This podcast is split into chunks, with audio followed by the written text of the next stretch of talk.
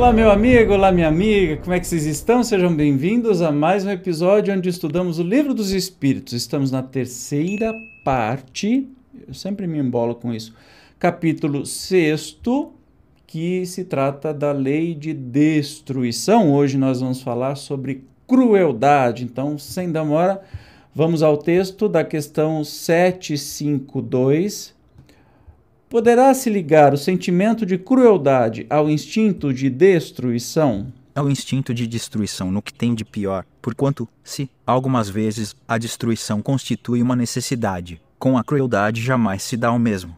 Ela resulta sempre de uma natureza má. Então, absorve, segura aí essa pergunta. A crueldade sempre resulta de uma natureza má. 753. Por que razão a crueldade forma o caráter predominante dos povos primitivos. Nos povos primitivos, como lhes chamas, a matéria prepondera sobre o espírito. Eles se entregam aos instintos do bruto e, como não experimentam outras necessidades além das da vida do corpo ou só da conservação pessoal cogitam e é o que os torna, em geral, cruéis. Ademais, os povos de imperfeito desenvolvimento se conservam sob um império de espíritos também imperfeitos, que lhes são simpáticos, até que povos mais adiantados venham destruir ou enfraquecer essa influência. Então a crueldade, além de vir, né, de uma de um espírito mau, de uma alma má, também é característica dos espíritos menos evoluídos, dos mais primitivos. Eu tenho certeza que você conhece muita gente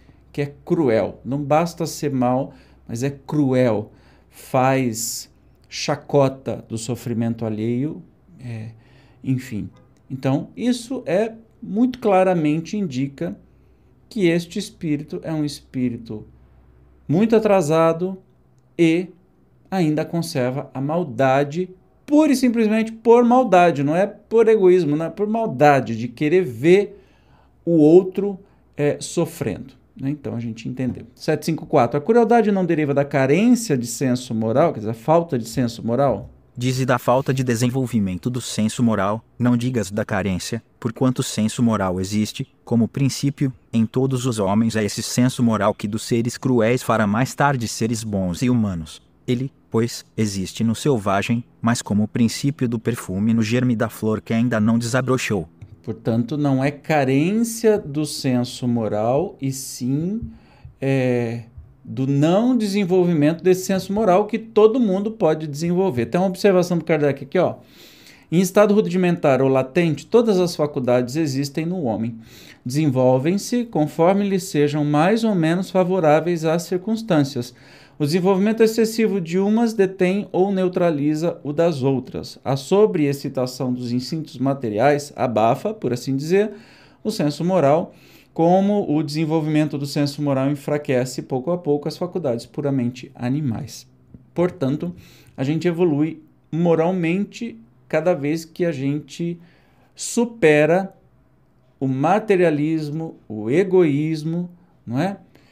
Quanto mais a gente nos libertar do materialismo, do egoísmo, mais o nosso senso moral se apura. 755 como pode dar-se que no seio da mais adiantada civilização se encontrem seres às vezes tão cruéis quanto selvagens? Sabe que é uma coisa que eu, eu fico me perguntando? Por que, que hoje em dia a gente vê isso em cargos públicos, até o maior cargo do país, etc e tal? Por que tem gente cruel? Por que, que ainda tem gente que parece que é da Inquisição da Idade Média, que está no nosso meio? A gente está vendo assim um horror. O ódio saiu do armário, a gente está vendo machistas, misóginos, é, preconceituosos, racistas, homofóbicos, de, em tudo quanto é lado, tá pululando. Por que, que tem tanta gente assim ainda num planeta que, entre aspas, deveria ser mais evoluído nesse sentido? Olha a resposta. Do mesmo modo que numa árvore carregada de bons frutos se encontram verdadeiros abortos, são, se quiseres, selvagens que da civilização só têm o exterior, lobos extraviados em meio de cordeiros. Espíritos de ordem inferior e muito atrasados podem encarnar entre homens adiantados, na esperança de também se adiantarem, mas desde que a prova é por demais pesada, predominar a natureza primitiva. Tranquilo, né? Não dá para ficar dúvida. Então, ok, vamos convivendo, porque assim, Como Deus não faz nada por acaso, essa permissão de espíritos muito atrasados encarnarem numa sociedade mais adiantada faça, faz com que a sociedade evolua, cria leis para coibir esse tipo de coisa. Se não tivessem esses espíritos, nem precisava ter esse tipo de lei.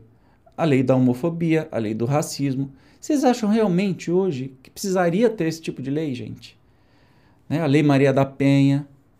Por que, que tem? Por causa desses espíritos extremamente atrasados e a sociedade vai se movimentando para que é, esse processo todo seja superado. Então, aprendizado. Um resumão: aprendizado. 756, última pergunta de hoje. A sociedade dos homens de bem se verá algum dia expurgada destes seres malfazejos? A humanidade progride. Esses homens, em quem o instinto do mal domina e que se acham deslocados entre pessoas de bem, desapareceram gradualmente, como um mau grão se separa do bom, quando este é joirado, mas desaparecerão para renascer sob outros invólucros, como então terão mais experiência, compreenderão melhor o bem e o mal. Tens disso um exemplo nas plantas e nos animais que o homem ha conseguido aperfeiçoar, desenvolvendo neles qualidades novas.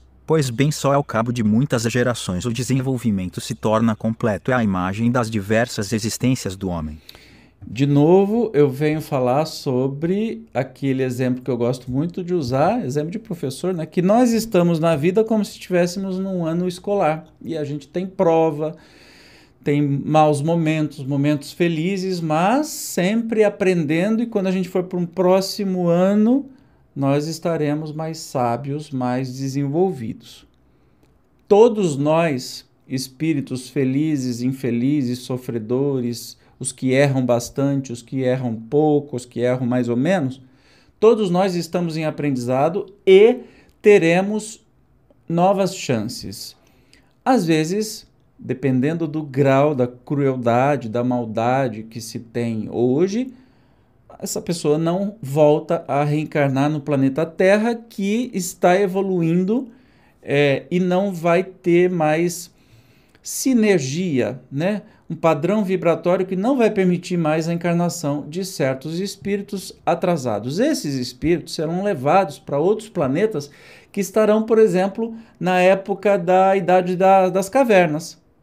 E lá estes espíritos levarão o progresso, olha que curioso, até o progresso moral. Agora você imagina, se a gente andar 200, 100 mil anos atrás, uma pessoa hoje pior, a mais maldosa e cruel que tiver, comparando-se aos primitivos, que são necessariamente instintivos, que na época é a lei do mais forte, assim, um mata o outro e está tudo certo, quem for mais forte é que, que se vira, que se salva. O pior do ser humano deste deste momento vai ser um Deus quase de moral, de inteligência naquele planeta, entende? Naquele mundo primitivo. Então, assim, a mecânica da criação, né, a mecânica dos mundos é algo assim encantador, porque nada é, não é aproveitado, nada fica inútil na criação. E isso que é o mais bonito da gente entender que a doutrina espírita nos traz é, essa noção que não tem um inferno eterno, que as pessoas são jogadas para queimar. Para que, que Deus faria isso, gente? Não faz sentido nenhum.